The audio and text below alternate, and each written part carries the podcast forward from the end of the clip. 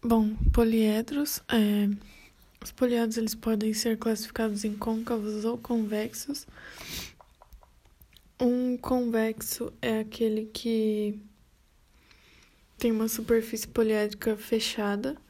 O côncavo ele tem pelo menos uma face com ângulo interno maior que 180 graus. Então, o que não é côncavo ele vai ser convexo.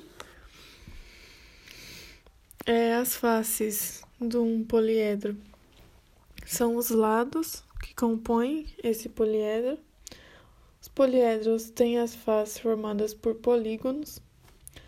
Os vértices são as pontas, os cantos dos poliedros e as arestas são as linhas que juntam as faces.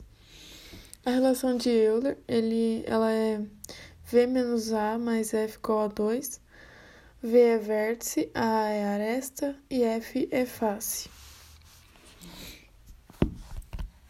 É, a soma dos ângulos das faces pode ser dada por S igual a V menos 2 vezes 360.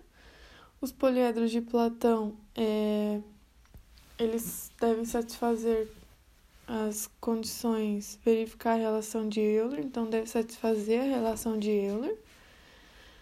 Todos os ângulos poliédricos devem ter o mesmo número de aresta e deve possuir o mesmo tipo de polígono para todas as faces.